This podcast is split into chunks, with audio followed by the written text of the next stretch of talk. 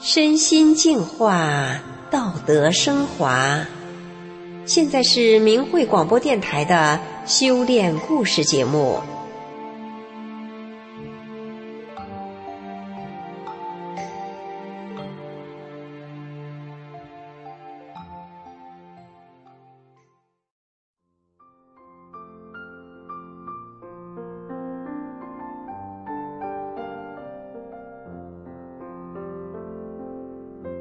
听众朋友，今天故事的主角是一位农村妇女。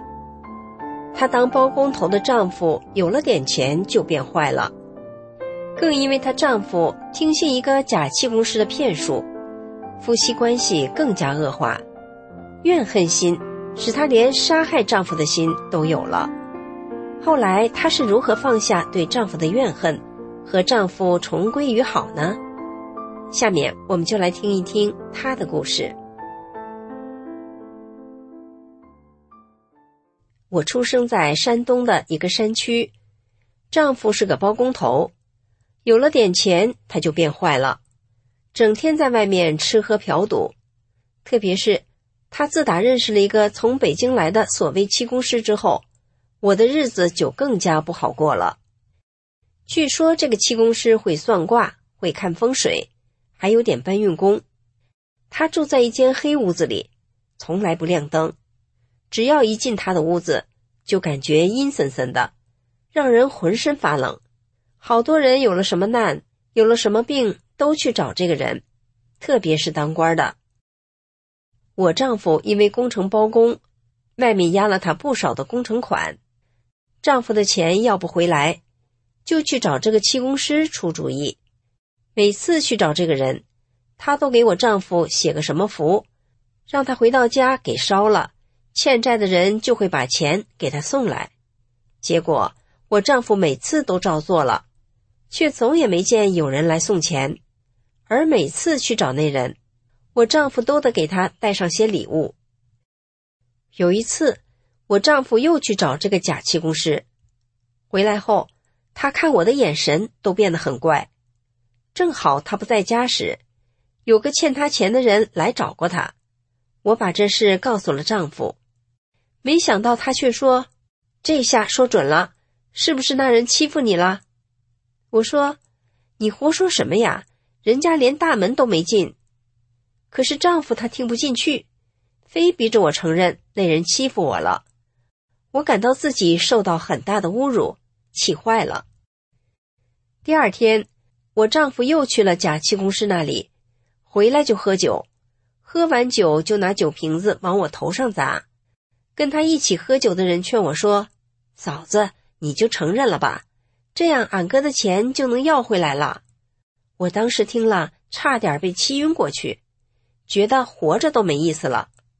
我想，我就是死也得去找那个假气功师，把事情说清楚。丈夫看到我要去找那个人。就把院子大门给锁上了，但是这哪里能挡得住我去找那人？于是我就从大门上爬了出去。爬的过程中，我摔了下来，把脚骨头摔伤了。我硬是带着伤痛找到那个假气功师。我质问他：“你为什么出这样的歪招？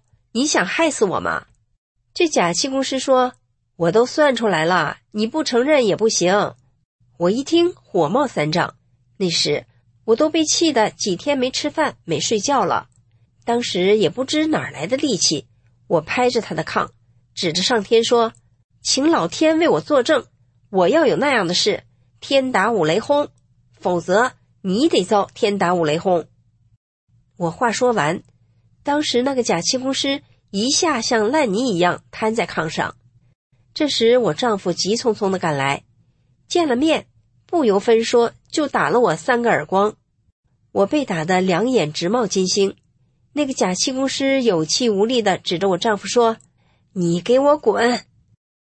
但是从那以后，那个假气功师人就消失了。据我知道，上这个假气功师那儿算命的，就有好几家回来闹得家庭不和。自打这件事情发生后，我对丈夫恨之入骨。不愿意跟他说一句话，而他整天在外面吃喝嫖赌，喝醉了回家又摔又打。有时看他睡着了，我就想拿刀捅死他算了，可是我又没法真下手，所以离婚和死这些念头天天在我脑子里打转。而每次我真要去寻死了，却又总是有巧合的事情发生，让我死也死不成。为了排解我心中的忧愁，我信了一个教。我修炼法轮功的女儿得知后，就劝我说：“妈妈，法轮大法才是真正的佛法。”可是我当时听不进去。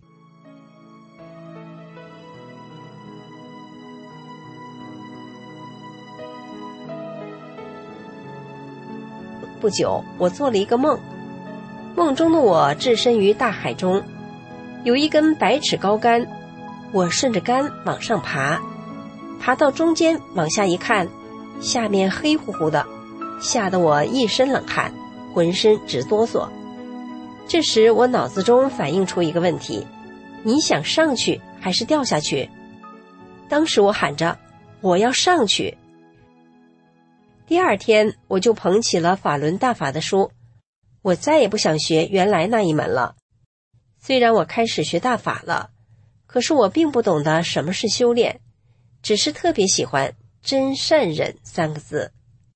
后来我去给一位九十多岁的老人当保姆，老人也修炼法轮大法。我心想，在同样是修炼人的环境里，彼此能多些温暖与帮助。然而没想到的是，竟然事与愿违。这位老年同修整天限制我，不准这样，不准那样的。我天天受他的数落。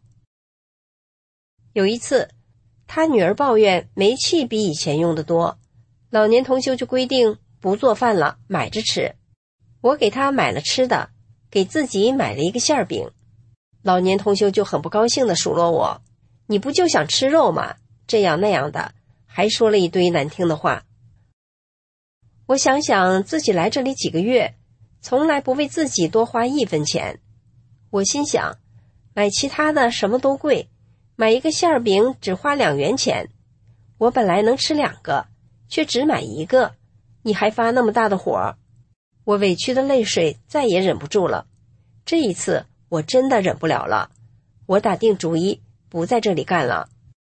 正当我想的翻来覆去睡不着觉时，老年同修过来叫我起来，他说：“对不起，我伤害你了。”咱们交流交流吧，我哪里做的不好，你都给我指出来；你的问题，我也给你指出来。既然老年同修这样说了，那么说就说，我就把一肚子委屈和对他的不满全盘倒了出来。然而出乎我意料的是，老年同修听了我这些指责，他不但没有发火，反而都承认了，还真心的跟我说，这些都是他的错。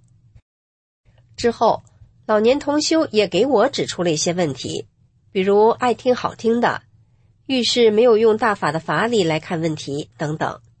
当下我就觉得，老年同修说的这些，他是真心为我好的。当时我的心一下子就敞亮了。我想起了法轮大法师父写在《转法轮》这本书里的一句话：“告诉你一个真理。”整个人的修炼过程就是不断的去人的执着心的过程。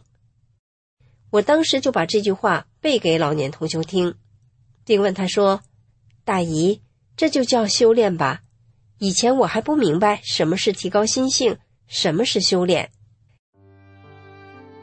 这个经历让我既高兴又感恩，我也似乎更开窍了。后来。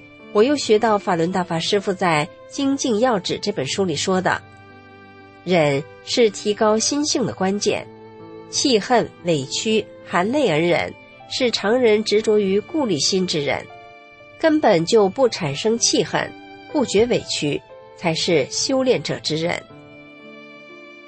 以前我觉得自己的忍超出了一般人，可是现在，对照法轮大法师傅说的忍。我那只不过是常人境界的强忍而已，与修炼人的人相差甚远。我懂得修炼了，我也不断的提高自己的心性了。但我对丈夫的怨恨却仍然不能放下。当初我走入大法修炼，就是想让自己从家庭矛盾中解脱出来。有几次，我看着师傅的照片问：“师傅啊，我怎么才能放下对他的恨呢？”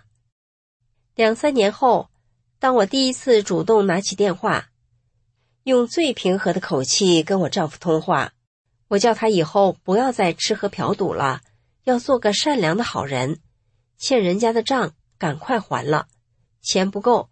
我和孩子帮他凑，而他那边也用平和的态度接我的电话。